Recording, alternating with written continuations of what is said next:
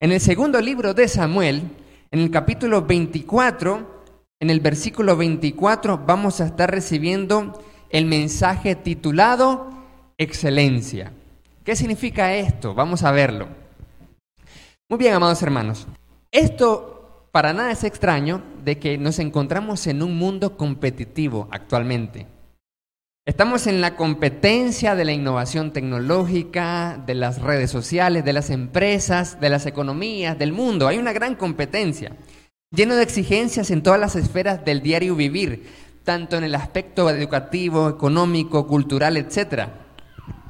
El mensaje que se ha difundido en todo el mundo es ese, que tenemos que hacer un cambio continuo, una mejora continua, una innovación con creatividad y que no se puede caer ya en el conformismo. La sociedad y las organizaciones que no creyeron a este mensaje globalizado, al final comenzamos a ver que se extinguieron, comienzan a haber quiebras.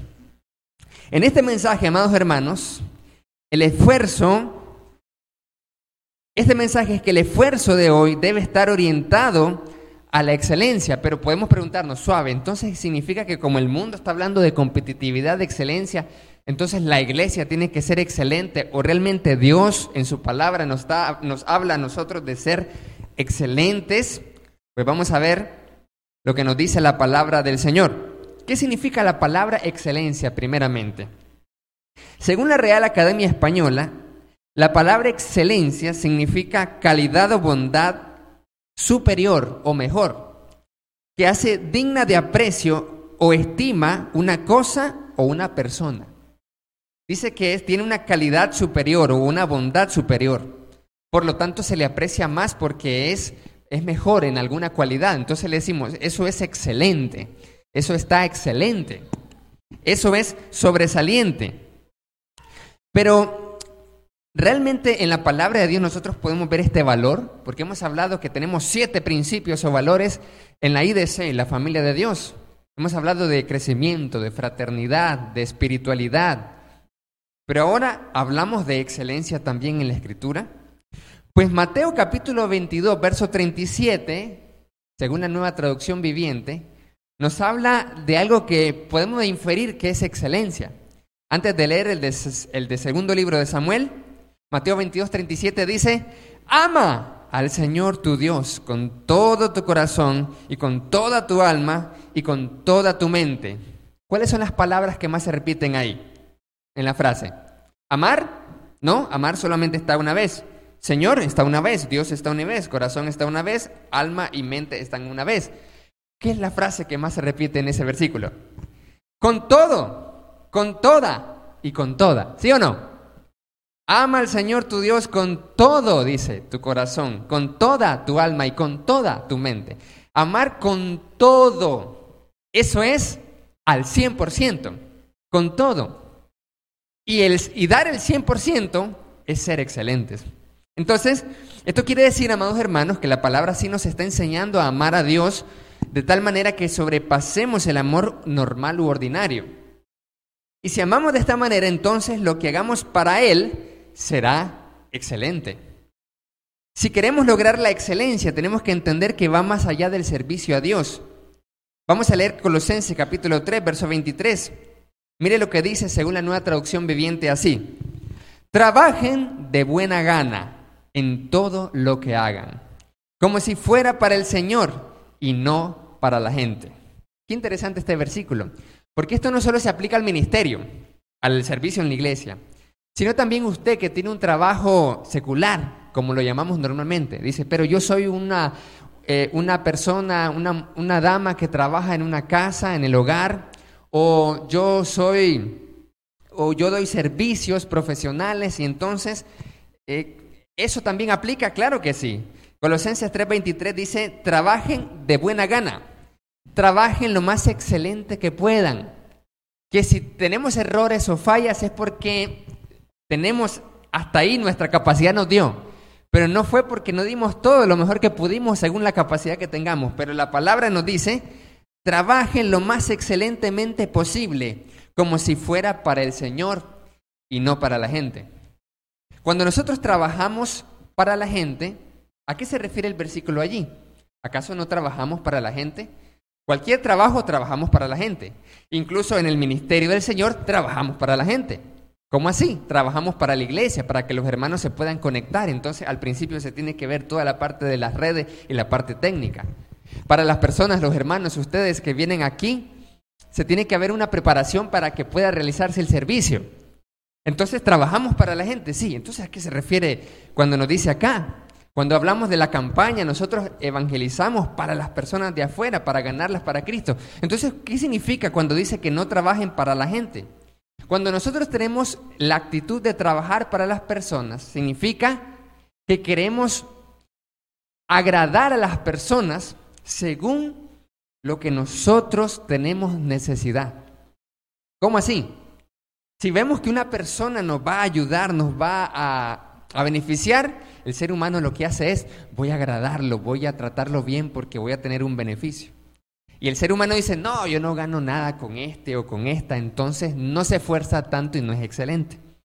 Entonces, la palabra le dice, no, no, no, tenemos que trabajar en el ministerio, en el hogar, en todos lados, donde tenga su trabajo secular, con un principio excelente.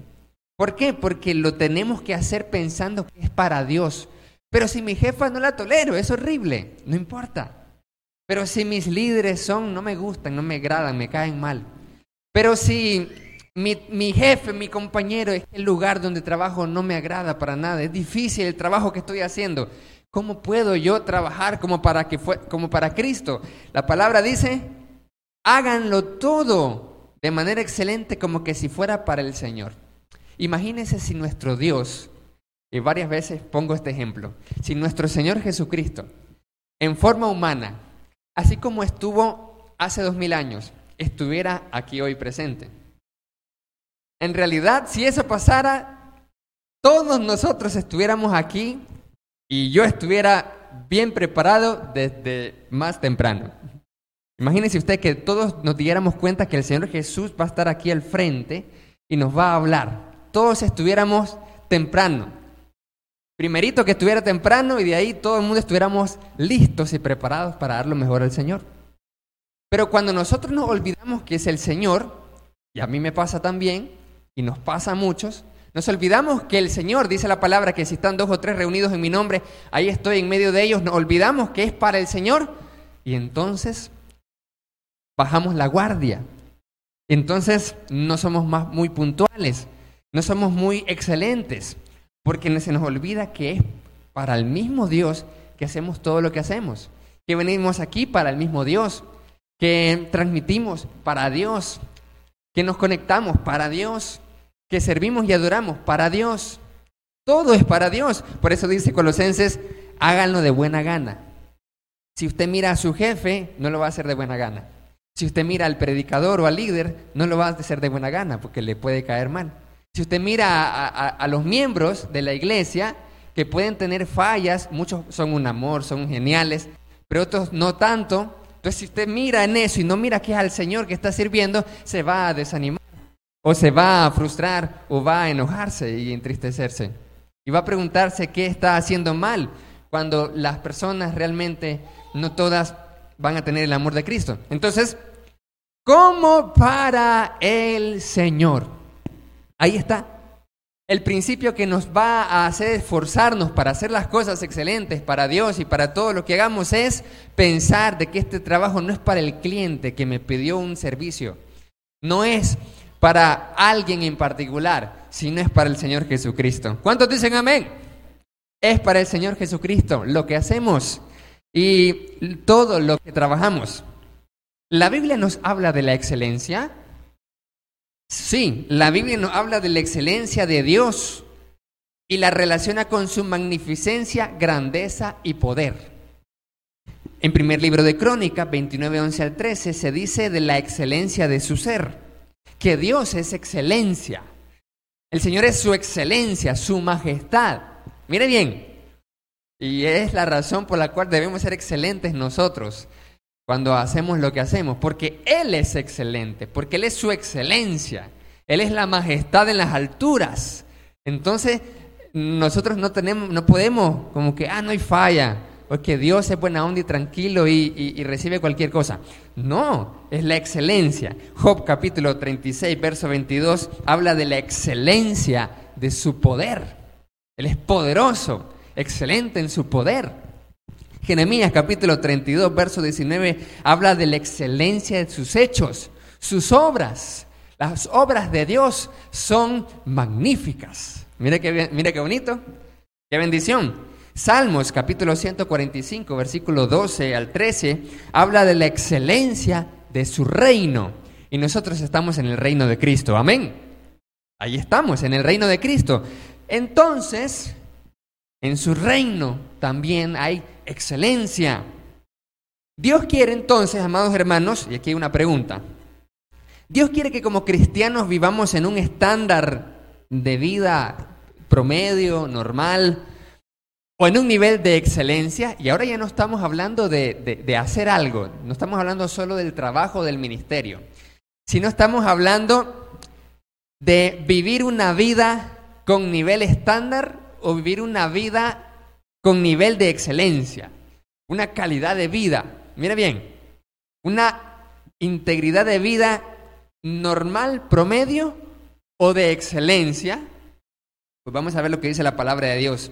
La respuesta es sí. ¿Por qué? Porque la visión de Dios es reflejar su excelencia en nosotros. Ya vimos que Dios es excelente. Si Dios es excelente, nosotros como hijos de Dios reflejamos su excelencia. ¿Cuántos dicen amén? Ahí está, reflejamos su excelencia. Y por eso es tan importante el principio del domingo pasado, el valor del crecimiento. Porque entre más crecemos, somos más excelentes, ¿sí o no? Ahí está. Por eso es muy importante el crecimiento, por eso tenemos que crecer constantemente. Pablo le dice a los corintios que tenemos que crecer en, eh, la, en la obra del Señor siempre. Crecer en la obra del Señor siempre, recordando que el trabajo no es en vano.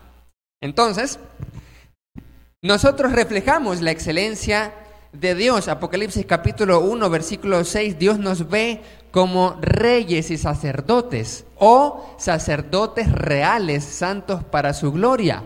Así nos ve el Señor. No podemos ser menos que excelentes. Primera de Pedro en el capítulo 2, en el versículo 9, dice que vosotros sois linaje escogido, escogido, real sacerdocio, nación santa, pueblo adquirido por Dios para anunciar las virtudes de aquel que nos llamó de las tinieblas a su luz admirable. Entonces Dios cómo nos ve, como linaje escogido. Dios nos ve como real sacerdocio para reflejar su excelencia. Dios quiere que alcancemos su plenitud. Efesios capítulo 4, versículo 13. Porque todo lo podemos en Cristo que nos fortalece. Pero Efesios 4:13 dice así.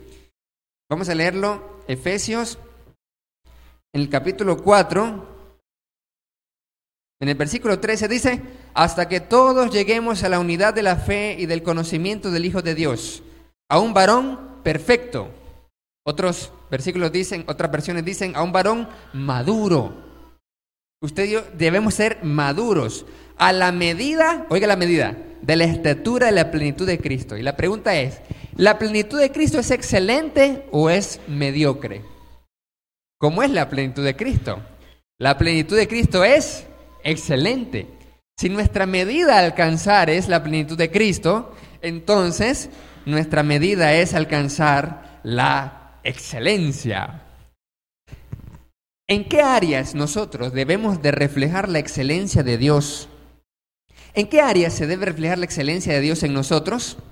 En primer lugar, amados hermanos, en nuestra relación personal con Él. Debe ser una relación de excelencia, excelente relación con Dios. Si no nos llenamos continuamente de Dios y su palabra, no podremos reflejar su gloria. Por eso es que en el mensaje del hermano Manuel, de gloria en gloria, nos habló de que cuando estamos viéndolo cara a cara a Él, reflejamos de manera más excelente la gloria del Señor. Cuando hay una relación excelente con Dios, entonces hay una hay un reflejo excelente de la gloria de Dios. Mire qué bonito. la transformación entonces sucede cuando hay entendimiento de la palabra de Dios.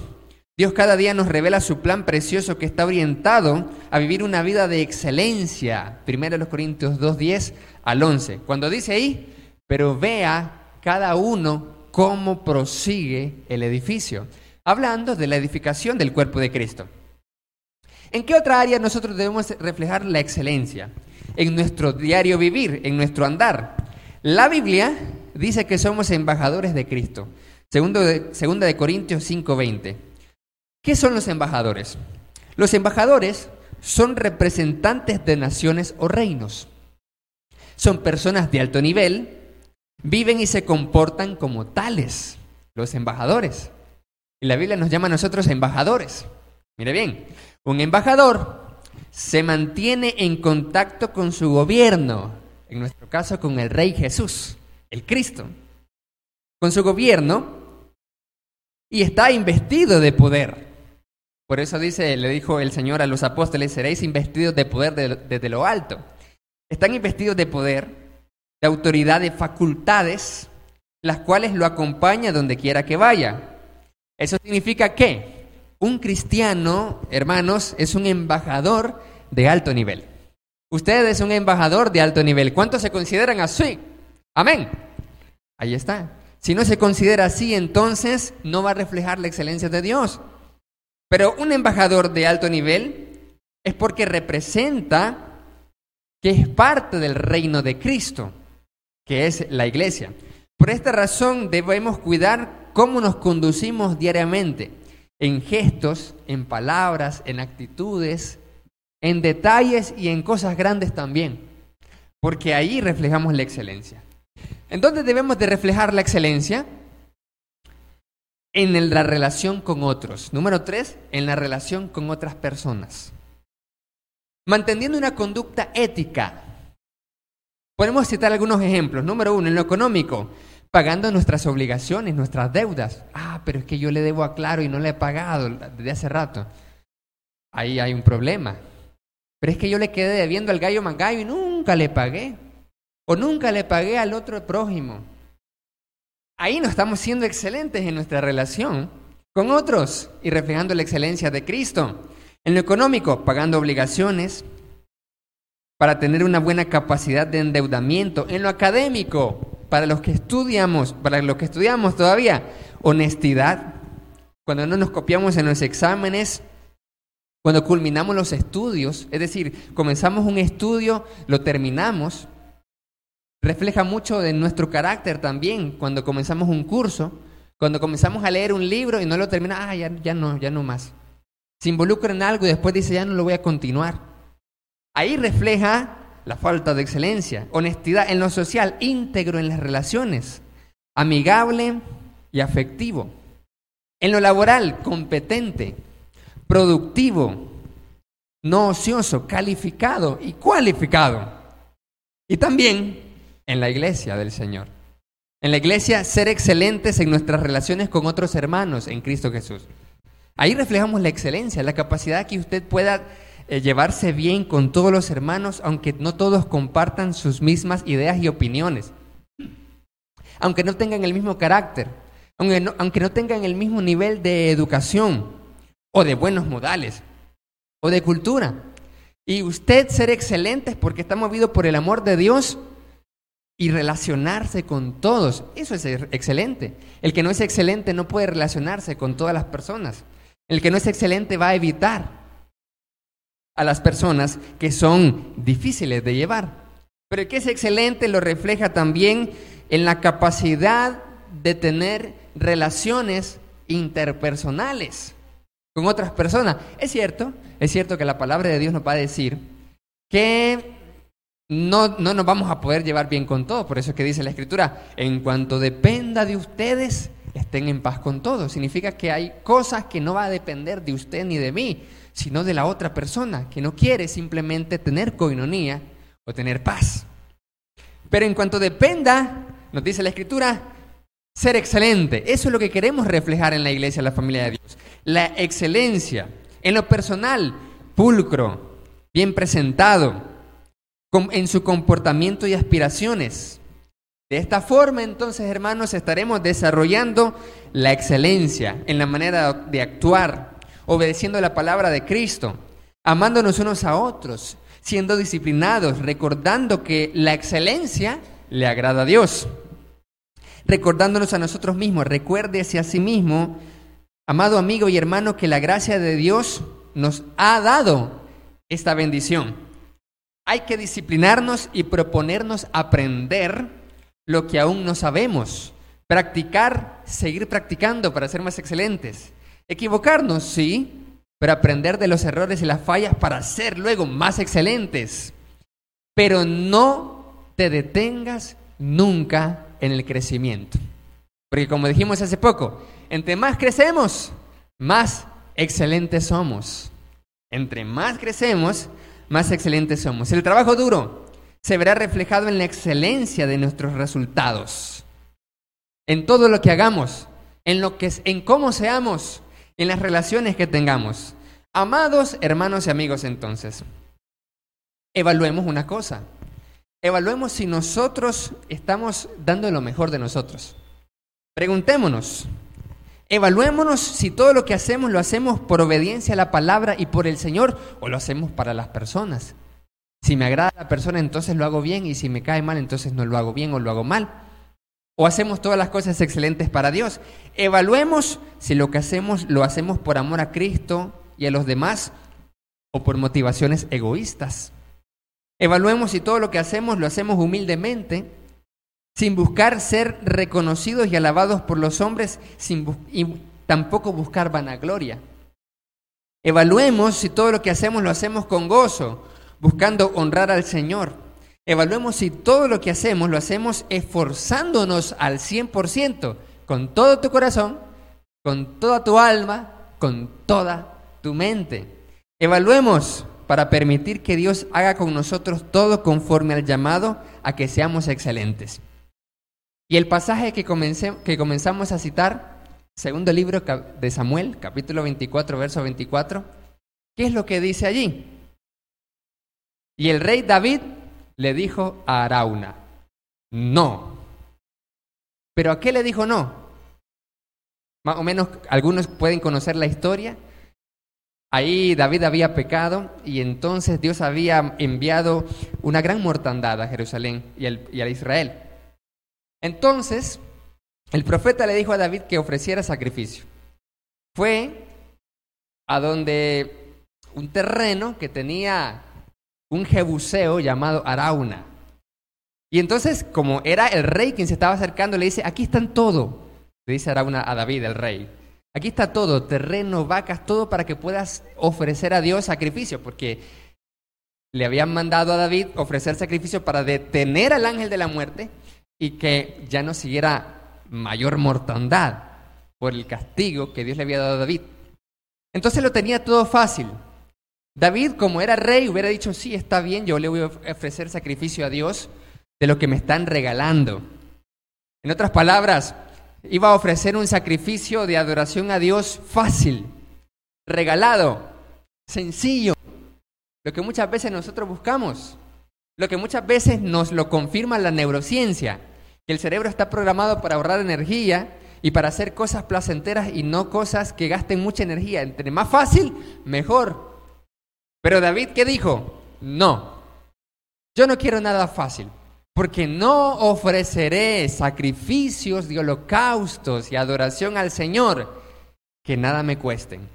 Y compró por precio entonces todo lo que tenía que necesitar David para ofrecer sacrificios al Señor. Por eso es que David fue llamado un hombre conforme al corazón de Dios. Porque ofrecía una adoración lo mejor de lo mejor, una adoración llena de excelencia. Que Dios les bendiga, amados hermanos. Ahora nuestro hermano Luis García, lo invitamos a